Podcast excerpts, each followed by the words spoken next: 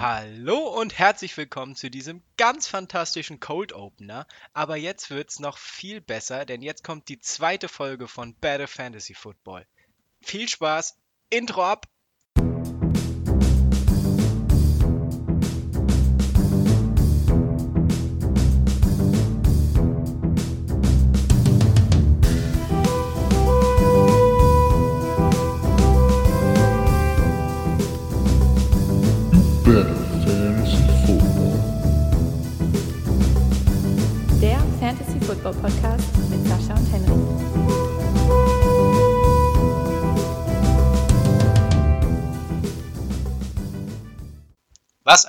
Geiles Intro und damit Hallo zur zweiten Folge Better Fantasy Football.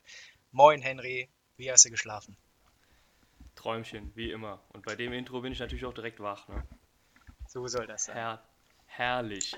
Ja, äh, bevor wir voll reinstarten, erstmal noch ein bisschen Werbung in eigener Sache. Ähm, jeder, der hier unseren Podcast hört, auf Instagram präsent ist, uns aber noch nicht folgt, der sollte das schleunigst nachholen. Ähm, der Name der Seite ist Better Fantasy Football. Ganz einfach. Das Logo ist dasselbe wie auf Spotify, da werdet ihr uns also auch finden. Genau, folgt uns, denn da bringen wir auch alles nochmal zu Papier, was wir hier so vor uns hin labern.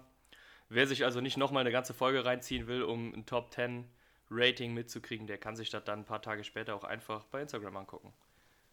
Sehr, sehr geil. Und damit wir hier auch nicht unnötig Zeit verschwenden, würde ich sagen, starten wir direkt rein in unsere Top 10 Right Receiver Liste für heute. Das tun wir so. Äh, willst du den Anfang machen? Kann ich machen. Ähm, fangen natürlich aus Spannungsgründen wahrscheinlich bei der 10 an. Das wäre zu empfehlen. Ja. Dann machen wir das einfach so. Auf der 10 habe ich Juju Smith-Schuster. An der Stelle hier könnte man natürlich einige Spieler nennen. Robinson, Evan, die beiden, DJs, also Moore und Shark, weil die Dichte der Top 20 bis Top 10 Right Receiver, die ist einfach verdammt dicht. Aber für mich hat ein Argument und eine Zahl für Juju gesprochen und das Argument ist Big Ben und die Zahl ist 1426 Yards. Wenn die beiden zusammentreffen, dann liefert Juju ab. Hatte letztes Jahr natürlich ein schwieriges Jahr mit Rudolph und später Hodges als Quarterback. Jetzt ist Big Ben wieder fit, wieder da, sieht verdammt gut aus. Habt mal ein Auge auf Juju. ja, wenn du, für jede, wenn du für jede Nummer so lang brauchst, äh, dann machen wir, machen wir vier Folgen da draus. äh, ja, also Juju ist bei mir ähm, auch auf jeden Fall in der Verlosung gewesen für die Top 10. Ähm, bei mir ist aber die Nummer 10 Odell Beckham Jr. geworden. Ähm, ganz einfach deshalb, weil ich eine Steigerung der ganzen Browns sehe und damit automatisch auch eine Steigerung von Mayfield und OBJ. Denn äh, der braucht einfach ein Bounceback-Jahr. Ne? Der muss jetzt beweisen, dass er nicht nur immer mal wieder einen Highlight-Catch produzieren kann, sondern dass er halt einfach auch einer der produktivsten Receiver der Liga ist. Und ich glaube, wenn es bei den Browns offensiv einigermaßen läuft, unabhängig vom Erfolg, dann ähm, wird er auch produzieren und wird in die Top 10 wieder reinrutschen. Das kann auf jeden Fall sehr gut sein. Die Browns, spannendes Projekt 2020. Das stimmt. Ich habe auch nee, ich mache jetzt die neuen. Wir, wir gehen wieder im äh, ABBA, ABW, you Die know. Snake. Okay. Genau. Ähm, auf der 9 habe ich den von dir schon angesprochenen Alan Robinson von den Bears. Ähm, der Druck auf Trubisky ist da im Team, denn Foles sitzt dahinter. Dementsprechend erwarte ich, dass entweder sich Trubisky steigert oder weg vom Fenster ist und so oder so die Receiver ordentlich gefüttert werden. Ja. genau. Dadurch wird Robinson ordentlich fütter, äh, gefüttert werden. Er muss jetzt halt nur noch anfangen, dann auch zu fangen. Aber die Produktivität müsste dann eigentlich vorhanden sein und deshalb sehe ich den in den Top 10. Ich habe auf der neuen Cooper Cup, der hat nicht nur den schnellsten Namen der Welt, Cooper Cup, Cooper Cup. ist auch sonst einfach verdammt flott und vor allem verdammt solide. Hat letzte Saison, nachdem er von seinem Kreuzbandriss zurückgekommen ist, 10 Touchdowns gemacht, 1160 Yards. Das waren die zweitmeisten Touchdowns aller Receiver hinter Golladay. Macht im Durchschnitt 11,6 Punkte bei Fantasy Football. Damit kann man nichts falsch machen. Und ich sehe nicht, warum sich das dieses Jahr ändern soll. Ja, der fliegt noch ein bisschen unterm Radar irgendwie, ne? Ähm, Ja, obwohl er halt seit stimmt. Jahren jetzt schon produziert, aber so in die Top 5, Top 6 nennt ihn eigentlich kaum jemand. Ja, das ist vielleicht ein bisschen hoch, aber er ist auf jeden Fall ein verdammt Ja. solider, guter Right Receiver. Ja. Gib mir deine 8. Meine 8 ist Devontae Parker. War für mich letztes Jahr der Lichtblick der Dolphins in einer verdammt schweren Saison, die zu Beginn eher so nach Black Friday ausgesehen hat. Also alle haben das anscheinend sinkende Schiff verlassen mit Fitzpatrick und Laramie Tunzel, Alonso, Kenyon Drake. Der ist da geblieben, hat mit dem Rumpfteam 1200 Yards abgeliefert, 9 Touchdowns. Hat jetzt deutlich bessere Voraussetzungen mit Tour und den beiden Tackles in der ersten Runde, die gedraftet wurden, Austin Jackson und Robert Hunt. Also eine stabile Pocket hoffentlich. Der wird einige Routen laufen können. Hat einen guten Quarterback, da kann ordentlich was gehen. Auf jeden Fall. Äh, der hat sein Potenzial mehr als angedeutet. Ähm, die Frage ist halt nur, ähm, ob er es auch schafft, das in eine ganze Saison zu übersetzen. Denn letzte Saison hat er auch erst dann so richtig abgeliefert, als Williams verletzt ausgeschieden ist. Und er dann die Bürde alleine tragen durfte und musste. Genau. Aber ja, Potenzial ohne, ohne Frage vorhanden. Da, da kann man schon was erwarten und muss man auch was erwarten. So ist es. Ja. Dann bin ich mit der Nummer 8 dran, ne? Jawohl. Bei mir auf der 8 ist äh, Tyler Lockett von den Seahawks. Ja, die Gründe sind ganz einfach. Die Seahawks sind ein Top-Team, gerade offensiv. Russell Wilson macht wenig Fehler, hat, äh, wenn er auf Tyler Lockett wirft, ein überragendes Quarterback-Rating von, ich glaube, 123. Ja, ähm, verstehen sich blind. Das ist so. Ja, der, der eine weiß, wohin der andere läuft und Lockett weiß halt auch, wo die Bälle hinfliegen. Das passt einfach. Und dementsprechend gehe ich davon aus, dass Lockett einfach wieder produzieren wird. Äh, der wird Yards abschrauben, der wird auch viele Catches machen, gerade so diese, diese kurzen, schnellen Routen und ja, in der PPA-Liga sind halt Catches auch schon was wert, das muss man ganz klar sagen. So ist es. Genau. ich mache direkt, direkt weiter. Jawohl. Ich fahre direkt meine sieben hinterher. Der Mann hat zwar große Konkurrenz in seinem Team, ähm, ich habe trotzdem Murray Cooper auf der 7, denn ich denke, dass Prescott richtig wegfeuern wird. Ob mit Erfolg oder ohne, das sehen wir dann. Aber er wird ordentlich was zu werfen bekommen, denn der, der will beweisen, dass er diesen langfristigen Vertrag verdient hat. Entweder in Dallas oder sonst wo. Ähm, ja, wie gesagt, die Konkurrenz ist hoch mit, mit Michael Gallup und CD Lamb jetzt noch dabei, der im Training sehr, sehr gut aussieht, was man so an Videos sieht. Das ist schon eine heftige Granate. Stark, verdammt stark. Aber hey, auch Cooper ist auf jeden Fall ein extrem guter Wide Receiver. Und ähm, bei ihm ist es vor allem, dass er immer mal wieder ein absolutes Highlight-Spiel raushaut, wo er dann mit 180 Yards und drei Touchdowns rausgeht. Und genau diese Spiele können einem dann auch mal im Alleingang äh, einen Sieg in der Fantasy-Woche sichern. Das auf jeden Fall. Meine 7 ist Chris Godwin. Das Positive zuerst hat natürlich letzte Saison gezeigt, was für eine krasse Waffe er in einer High-Powered Offense sein kann. Hat die drittmeisten Yards, ähm, war noch zwei Spiele verletzt, also da wäre noch mehr gegangen. Aber das Negative, was natürlich bei ihm zu Buche schlägt, dass James, mir ist alles scheißegal, ich schmeiß die Piff eh tief, Winston weggegangen ist und Brady bestimmt keine 5100 Yards wirft, sondern eher 4000. Dazu haben wir jetzt noch Gronk, der gefüttert wird. Also ich glaube, die Produktivität der Right Receiver in Tampa wird mal um bestimmt 1000, 1500 Yards sinken und dadurch kommst du dann einfach nicht mehr auf die Zahl von letzten Jahr. Ja, da gebe ich dir absolut recht, zumal ich auch glaube, ähm, dass Arians als Coach mit Brady als Quarterback auch tendenziell das Spielsystem einfach ein bisschen abändern wird. Da wird es halt nicht mehr so aufs Werfen ankommen, denn das kann er Brady einfach nicht antun. Brady ist dann auch jemand, der will sich seinen Schnitt auch nicht versauen. Also der lässt sich auf diese 50-50-Dinger eher nicht ein. Und nee, geht es ja. nicht mal tief das Feld runter. Genau. genau, da bleibt halt die, die Produktivität der Receiver einfach ein bisschen auf der Strecke. Auf Platz 6 ist so ein bisschen mein Bauchwehspieler. Ist Devonte Adams, hatte letztes Jahr eine schwere Saison, kein Touchdown in den ersten elf Wochen, war dazu noch vier Wochen verletzt, hat aber trotzdem knapp 1000 Yards gemacht. Hat auch schon oft angedeutet, was er kann, aber seine Saison steht und fällt halt mit Rogers. Wenn der nochmal Bock hat und nochmal richtig drei frei dreht, dann wird er wieder 1200 Yards und einige Touchdowns machen. Wenn er mit Jordan Love in die Saison gehen muss, dann wird auch seine Produktion runtergehen und dann ist er eben kein Top 5, Top 3 Right Receiver mehr, sondern eher Top 20, Top 15. Deshalb 50-50. Das ist genau der Grund, warum Adams bei mir aus der Liste sogar ganz rausgerutscht ist und als potenzieller Bass dasteht. Ähm, denn ich glaube, dass man von ihm viel erwarten kann, aber wenn man ihn unter den ersten 5, 6 Wide Receivern zieht, kann man halt auch bitter enttäuscht werden. Und das sehe ich bei den anderen, die bei mir da oben stehen, jetzt mal Verletzungen außen vor, eigentlich mhm. nicht. Wenn die fit bleiben, liefern die. Und das weiß man bei Adams halt noch nicht so ganz. Genau. Ja, schwierig. Ja. Ja. Meine Nummer 6 ist äh, mit Adam Thielen ein extrem verlässlicher Receiver, der ähm, ja, sel selten wirklich unter die absolute Elite zählt, aber verlässlich wie sonst noch was. Der lässt kaum Bälle fallen, der läuft seine Routen, der arbeitet, der ackert und so arbeitet er sich eigentlich auch jedes Jahr konstant über die 1000 Yards hinweg. Ähm, ja, und da ich glaube, dass auch Cousins eine vernünftige Saison spielen wird und gleichzeitig mit Dix ein, äh, ja, ein Deep Target weg ist, könnte das. Unruheherd. Und ein Unruheherd, auf jeden Fall. Ich glaube, der Wide Receiver Room mit Dix war jetzt auch nicht der allereinfachste. Da dürfte Jefferson als Rookie schon umgänglicher sein. Und dementsprechend glaube ich, dass äh, Thielen seine Produktivität mindestens halten kann. Und der steht deshalb auf der 6. Gut. Ähm, dann kommt meine 5 hinterher. Der spielt in derselben Division bei den Lions und heißt Kenny Golladay. Ja, von dem erwarte ich einfach, dass er, dass er das liefert, was er letzte Saison schon geliefert hat. Nämlich, dass er die große Anspielstation bei den Lions ist. Und ich sehe ihn da auch ehrlich ganz vorne. Die Lions sind äh, traditionell ein beschissenes Rushing-Team, äh, gefühlt seit wir auf der Welt sind. Und ähm, ja, die werden sich auch auf dieses 2020 Jahr wieder. nicht ändern. Nein, sie werden vielleicht das Rushing ein bisschen steigern können, aber Stafford ist halt jemand, der will einfach schmeißen. Der hat einfach Bock. Der will werfen, werfen, werfen. Das ist sein Spiel und dementsprechend wird auch Golladay fangen, fangen, fangen. Das ist korrekt. Meine 5 ist die Andrew Hopkins.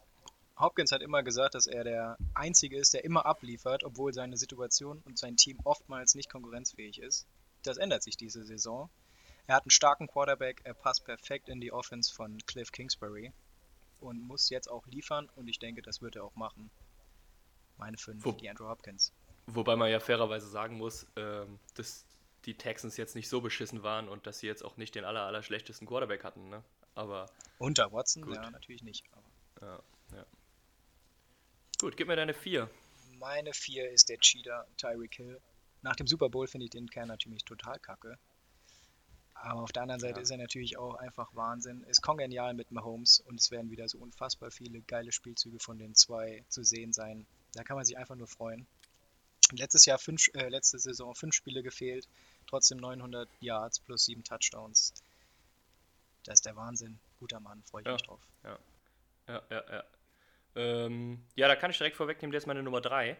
Dann überspringe ich kurz meine 4, mach die danach. Ja, selbe Gründe. Ich glaube, wenn der fit bleibt ähm, und selbst wenn er ein, zwei Spiele verpasst, wird der liefern, der wird 1000 Yards knacken. Und ähm, vor allem ist halt immer mal wieder ein richtig tiefes Ding dabei, wo der Ball schon 60 Yards fliegt und er spult noch 30 Yards obendrauf ab. Ähm, ja, dementsprechend kann man schon mal darauf hoffen, dass er einem halt auch ein Spiel einfach mal gewinnt, indem er eine richtig dicke Partie abliefert. Ah, auf jeden Ähm, Fall. Ja, sel- selbiges kann man aber auch von meiner Nummer 4 erwarten. Äh, ich meine, wir sind jetzt auch definitiv in einem Bereich Top 5, da ist es fast egal. Also die produzieren alle, die werden alle ihre Nummer 1 im Team sein. Und so auch Julio Jones, den ich auf der 4 habe. Der hat zwar Konkurrenz mit Ridley, auf den man durchaus auch mal ein Auge werfen kann.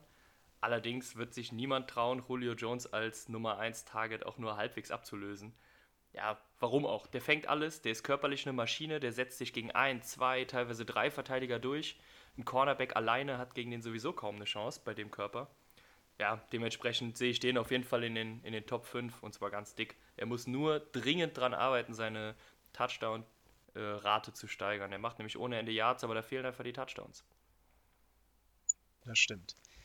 Bei mir auf der 3 ist Kenny Golladay.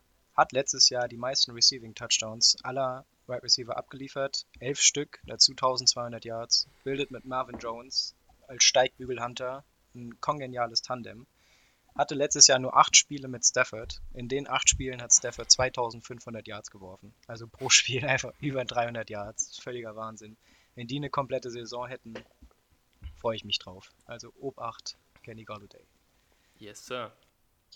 Meine zwei ist Julio Jones, aus den von dir eben schon angesprochenen Gründen. Ist ein Freak-Athlet, hat in den letzten Jahren immer 1400 Yards mindestens abgeliefert. Die Hinzunahme von Ridley, die ähm, ändert an seinen Stats gar nichts. Ich würde sagen, das tut ihm eher gut. Und es könnte die letzte Saison von Matty Ice und Julio Jones sein. Und ich glaube, die beiden haben nochmal richtig Bock. Deshalb meine Nummer zwei. Ja, ja, ja, ja, ja. Meine Nummer 2 hattest du eben auch schon, ich glaube auf der 5, kann das sein? Die Andrew Hopkins? Jawohl.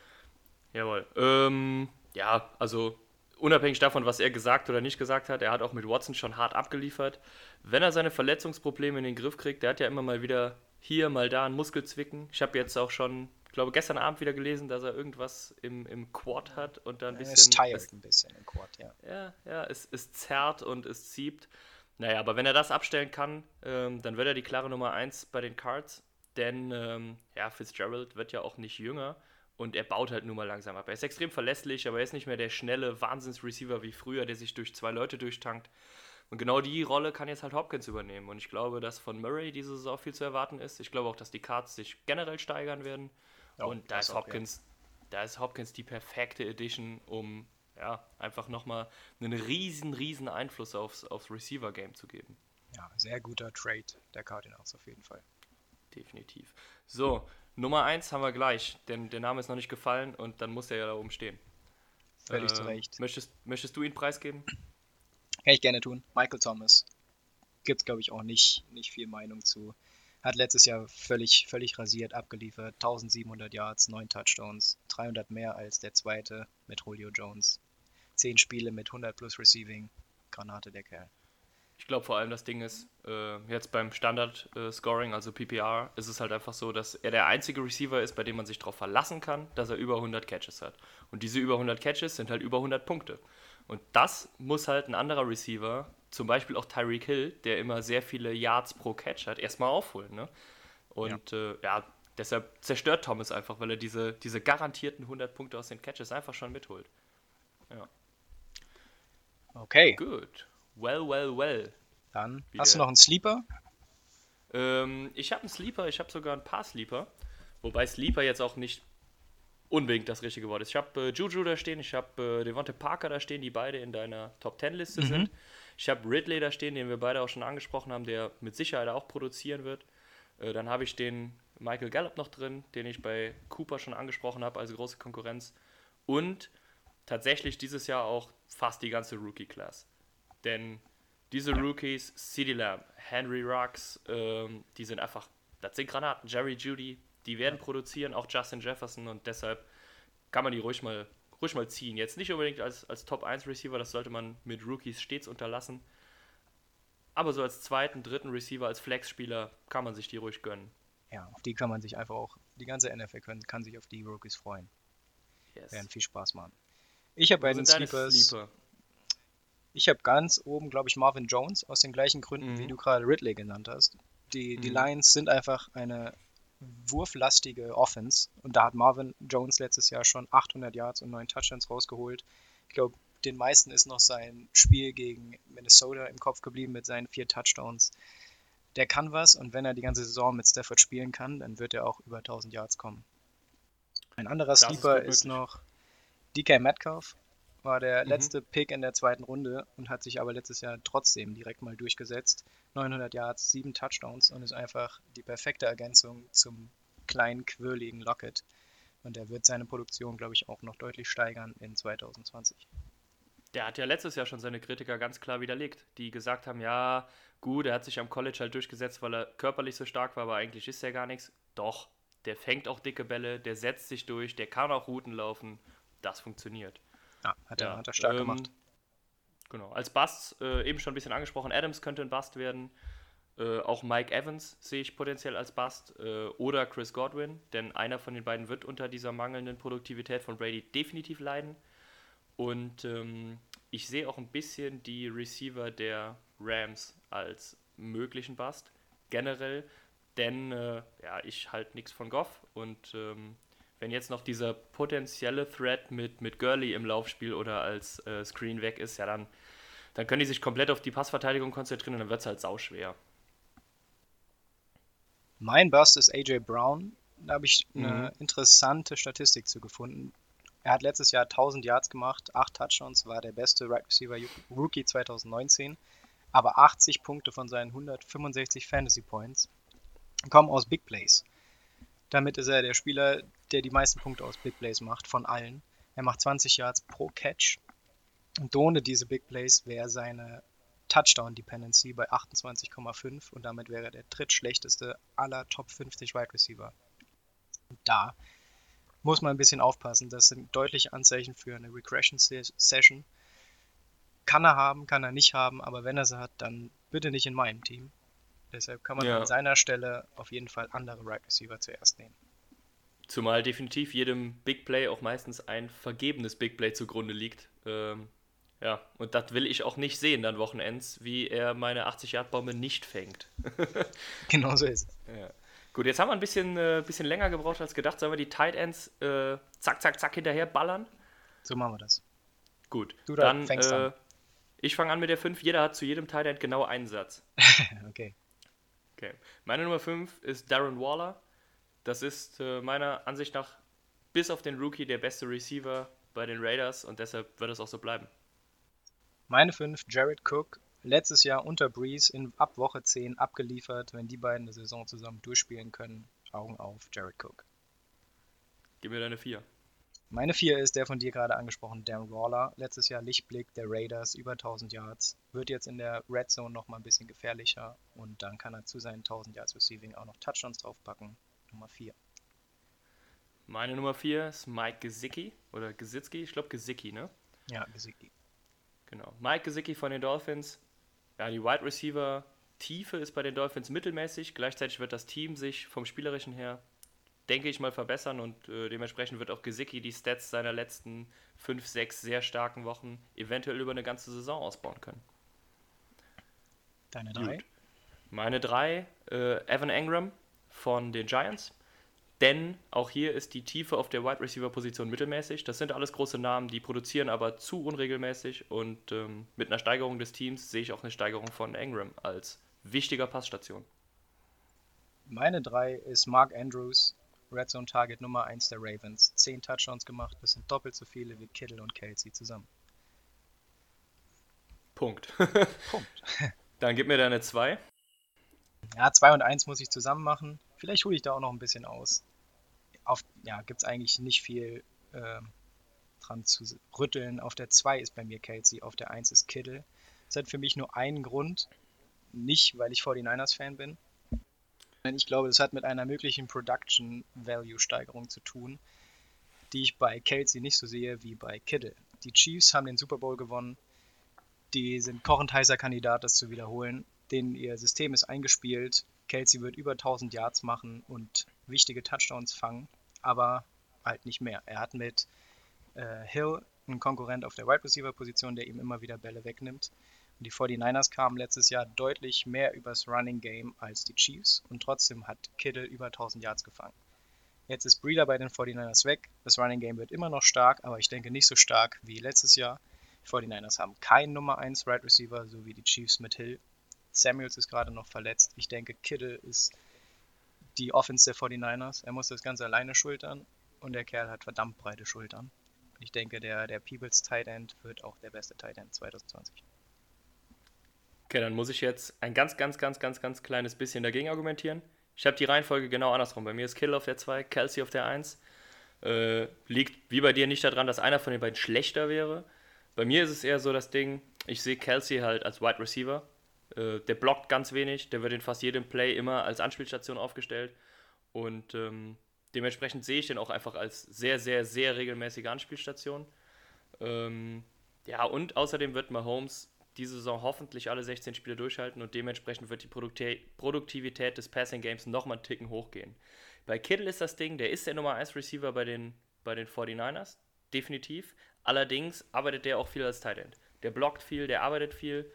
Ähm, der ist natürlich körperlich absolut in Schuss, aber mir kann keiner erzählen, nach 57 Minuten viel Blocken, viel Arbeit gegen irgendeinen Defensive End, dass da nicht irgendwann auch mal eine gewisse Müdigkeit kommt und man vielleicht nicht mehr alle Bälle wegfängt. Aber das sind Nuancen zwischen jetzt, weil ich glaube, letztes Jahr waren es 80 Yards Unterschied. Äh, aber Kelsey hatte ein paar Touchdowns mehr, aber von der Sind Produktivität auch sind die, Absolut. sind die beide das unter Granaten. sich aus. Ja, und ganz wichtig, ich glaube, da sind wir uns beide einig, das sind die einzigen zwei Titans, für die sich der Griff ins obere Regal wirklich lohnt. Also Absolut. wenn Die ich- kann man Ja, wenn ich ganz Ende der zweiten Runde dran bin und sehe, ja, alle meine Lieblings-Runningbacks sind weg, aber die zwei Titans da sind noch da, dann hole ich mir einen davon, bevor sie weg sind. Ja, Denn- kannst du nichts mit falsch machen. Die liefern beide. Genau. Äh, als Busts, ich lese das jetzt einfach mal ganz schnell vor, habe ich hier äh, Higby äh, aufgrund der Konkurrenz durch Everett bei den Rams. Ich habe Gronkowski als Bust in der Form, dass man sich von ihm nicht zu viel erwarten darf. Denn ja, der war einfach weg und der muss wieder reinkommen. Neues System. Ja. Und ähm, dazu noch Ertz, äh, der große Konkurrenz durch Dallas Goddard bekommt. Genau, mein Bust ist auch Ertz aus dem gleichen Grund. Goddard hat letztes Jahr eben schon 600 Yards und 5 Touchdowns abgenommen. Das wird dieses Jahr ähnlich, ähnlich aussehen. Und mein Sleeper ist Mike Gesicki. Da haben wir, glaube ich, auch in Folge 1 schon was zu gesagt. Mhm. Auge auf auf den Kerl. Yes. Mein, meine Sleeper sind äh, Noah Fant. Das Husten ist safe drin. äh, mein, mein, Sleeper ist Noah Fant von den Broncos. Ich glaube, dass die sich äh, steigern werden. Ich glaube, dass Fant in der ersten Saison schon angedeutet hat und jetzt wird ihm der Durchbruch zugetraut. Dazu Henry Hunter von den Chargers. Wenn der fit bleibt und die Chargers ordentlich spielen, dann kann er der Nummer 2 Passempfänger hinter Keenan Allen durchaus werden. Ja, das stimmt. Genau. Jetzt haben wir aber trotzdem wieder lang gebraucht. Ähm, wie machen wir es mit unserem Mockdraft? Wir haben natürlich wieder einen Mockdraft gemacht. Äh, der zweite wieder mit zwölf Teams. Diesmal haben wir uns ein bisschen verteilt. Äh, und zwar pickt der Sascha an Position 4 und ich picke an Position 11, um einfach im Vergleich zur letzten Woche mit Pick 1 und 2 mal ein bisschen Abwechslung da reinzubringen. Ähm, ja, wir haben, ja, wie sollen wir denn schon, durchgehen?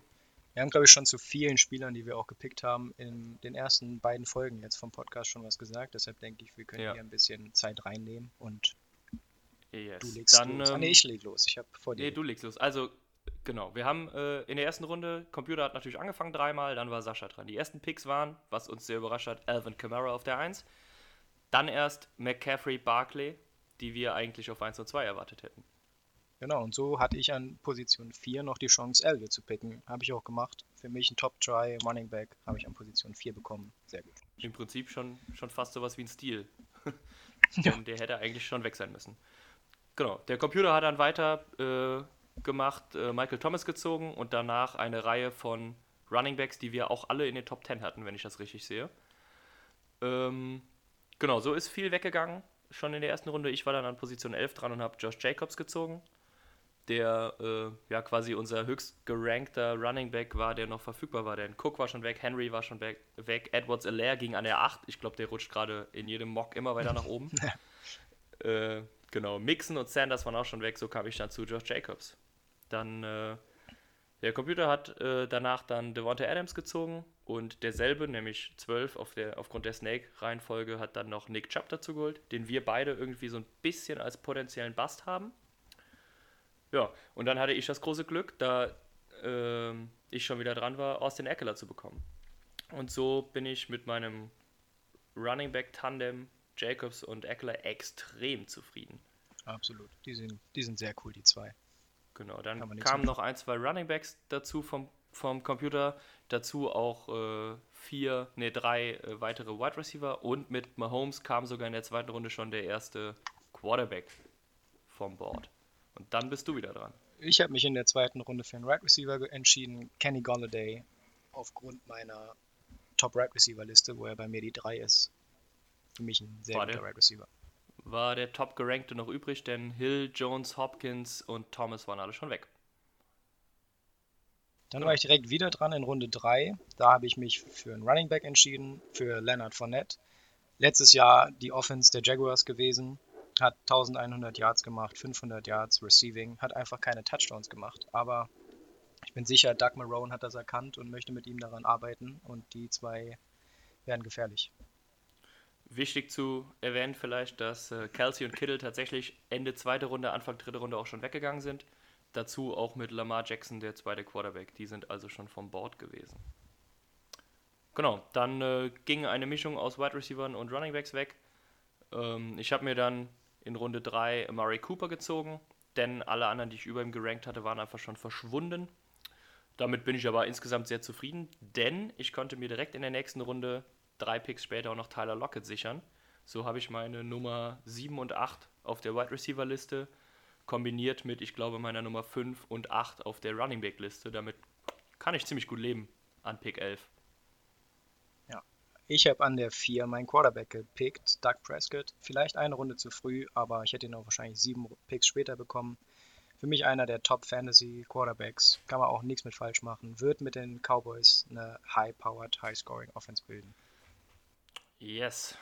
Gut, dann äh, ging wieder eine Mischung aus Wide Receiver und Running Backs weg. Dazu mit Mark Andrews, der nächste Tight End.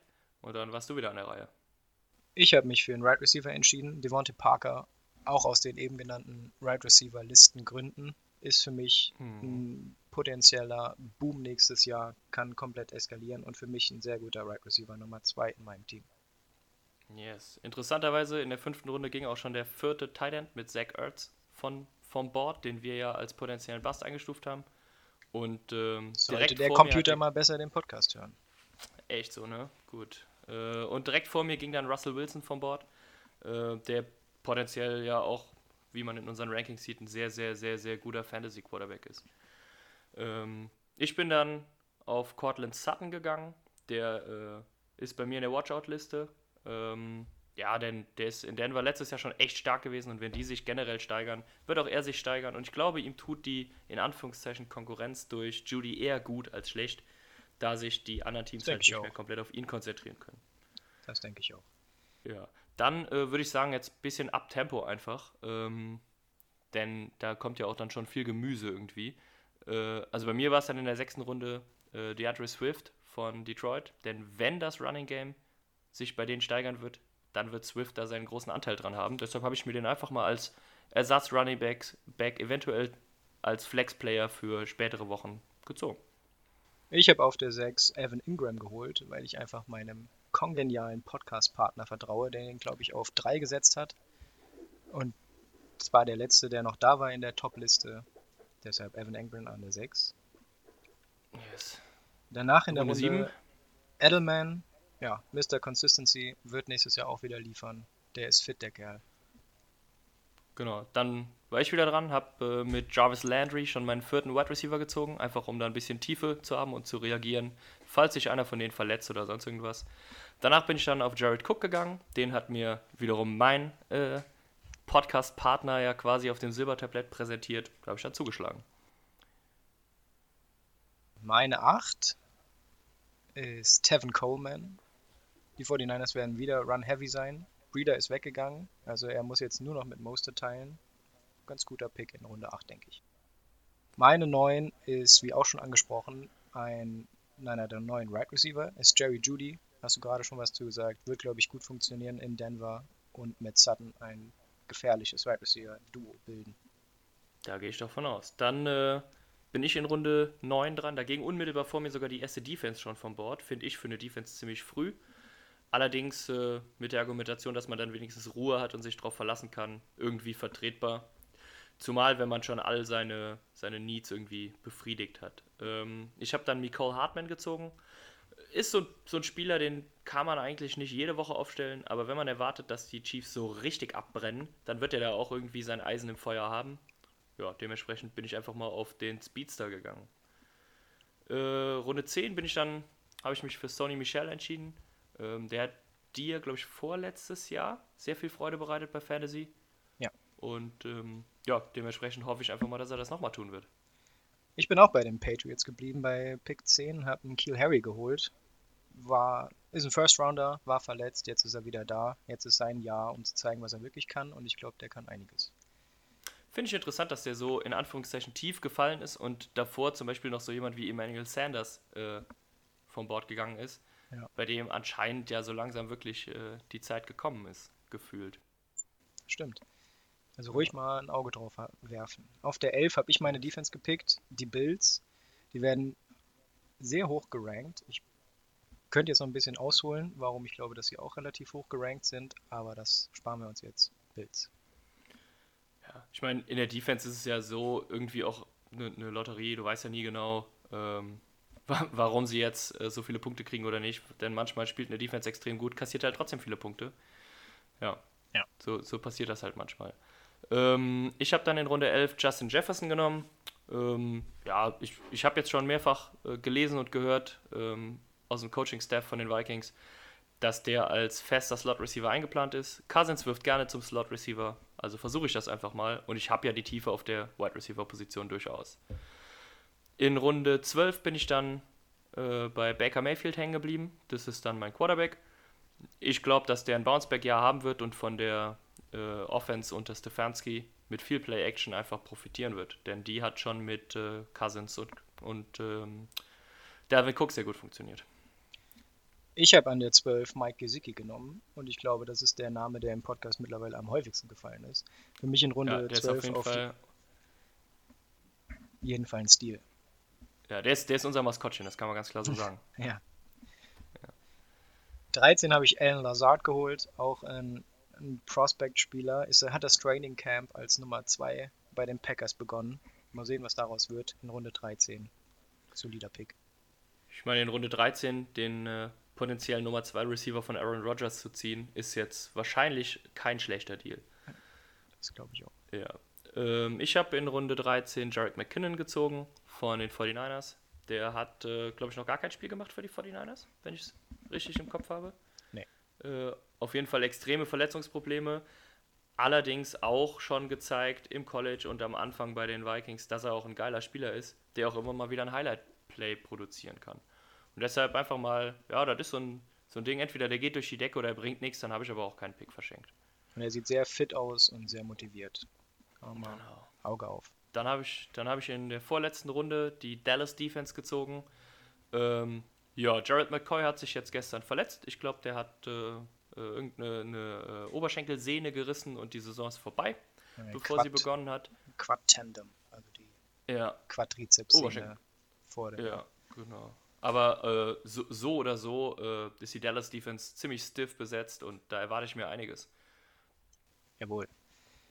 Ich habe auf der 14 Prashad Perryman, auch für mich ein, ein Sleeper in der späten Runde, habe ich bekommen, war ich froh. 15. Runde, ja, Kicker. Top 3 Kicker waren weg. Da muss ich natürlich dann immer bei meinem Spirit Animal bleiben. So habe ich Kaimi Fairbairn wieder geholt. Genau, und ich habe mich dann äh, beim vorletzten Pick äh, kurz vor der goldenen Ananas für Dan Bailey entschieden. Einfach aus den Gründen, da das mir scheißegal war, weil halt auch nur ein Kicker ist. Ähm, und dann habe ich mich dafür entschieden, dass ich wenigstens den von den Vikings hole. Dann kann ich nämlich, wenn er verschießt, am Wochenende direkt doppelt fluchen. Sehr gut mitgedacht. Genau, und ein bisschen Hass muss man ja auch mal streuen. Ähm, solange der in der Bude bleibt und sich nicht entlädt und nur mein Fernseher den zu spüren bekommt. Und damit sind wir für heute durch.